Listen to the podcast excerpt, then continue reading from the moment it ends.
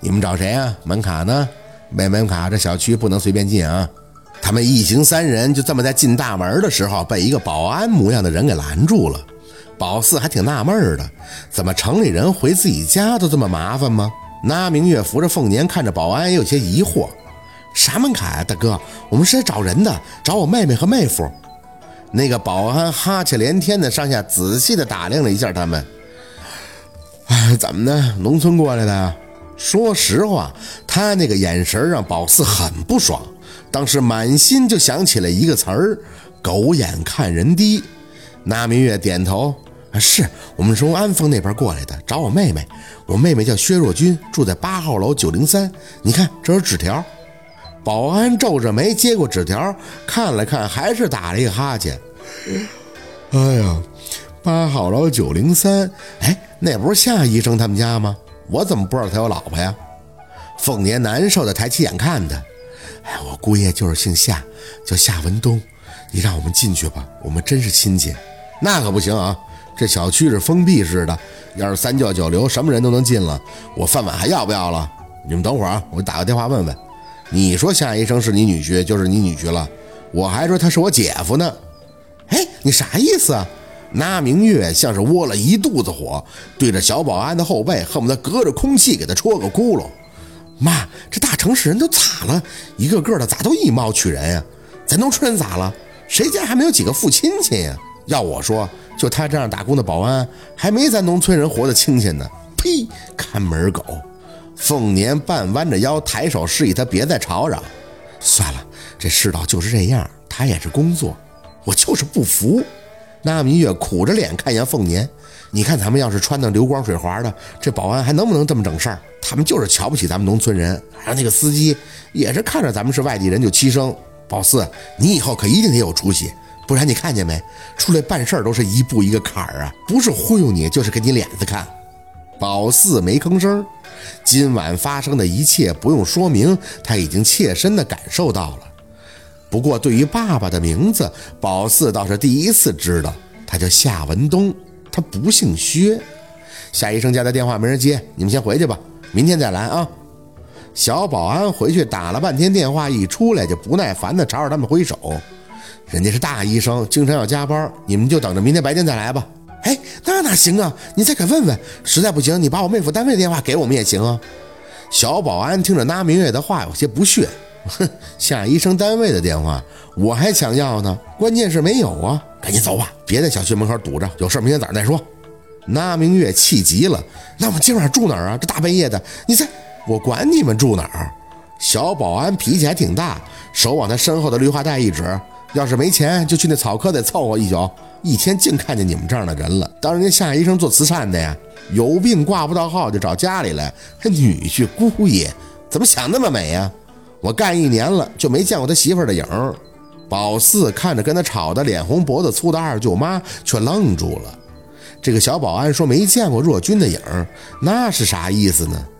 滴滴滴滴，正响着，身后又传出车笛的声音。宝四被大灯晃得有些睁不开眼，刚伸手一遮，就看见那个小保安跟换了一个人似的，笑呵呵地跑上前：“哟，夏医生，您回来了，我还以为您今晚不回来呢。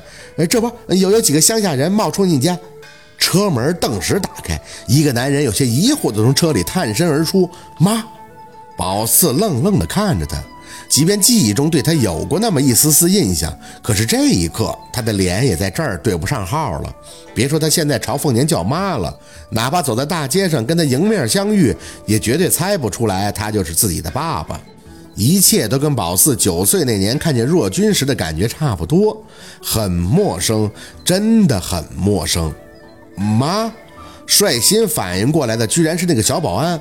哎呦，夏医生，这真是你母亲？哎呦，我还真不知道你结婚了。那你爱人我怎么疑似？我的家事儿怎么物业也很关心吗？夏文东的一句反问让小保安当即无言。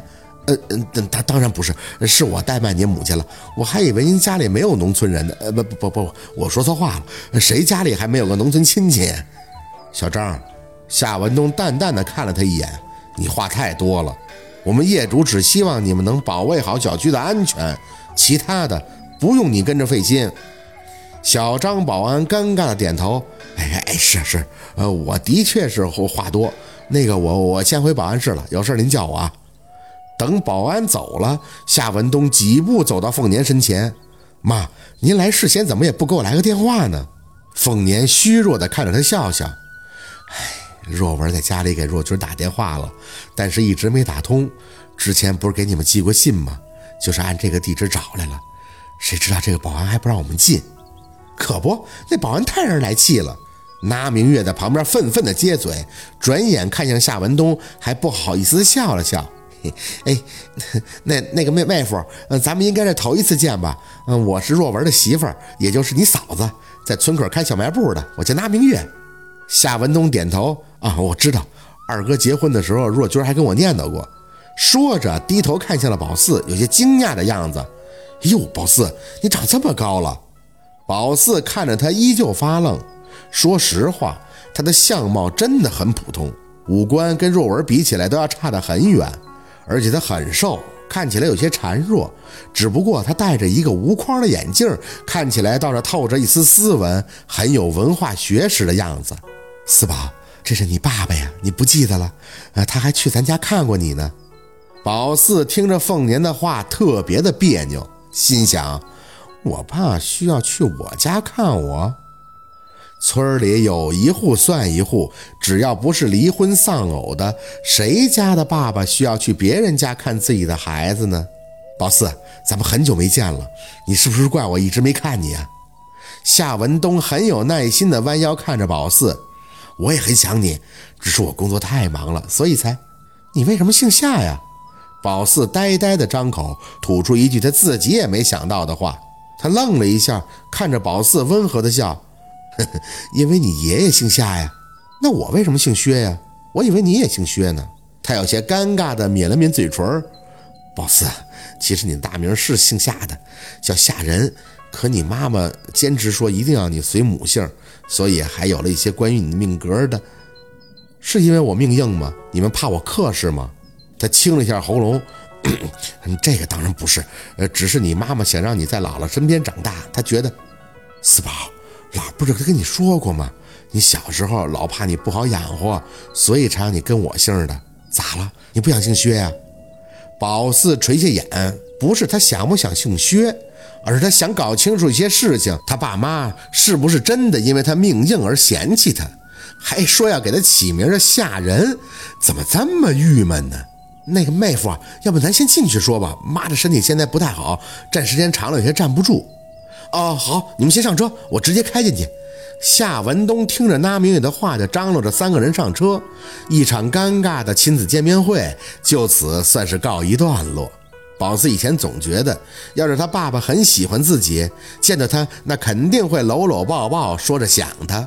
当然，这个面儿很小。他要是真的喜欢他，也不会一直不来看他。而如果他不喜欢宝四，那见到他也会视他如空气，或者说些难听的，可是都没有。他既没有对宝四表现出很强烈的喜欢，也没有不喜欢，就是很礼貌、很生疏，像是一些家里许久不见的亲人打招呼的样子。宝四有些闷，可又不知道要生谁的气，总是觉得自己父母跟别人的父母不一样，淡淡的、不远不近的，很难让他敞开心扉去亲近。文东啊。我刚才听那个小保安讲说，他一直没见到若君。那若君是去哪儿了？你们现在不在一起生活吗？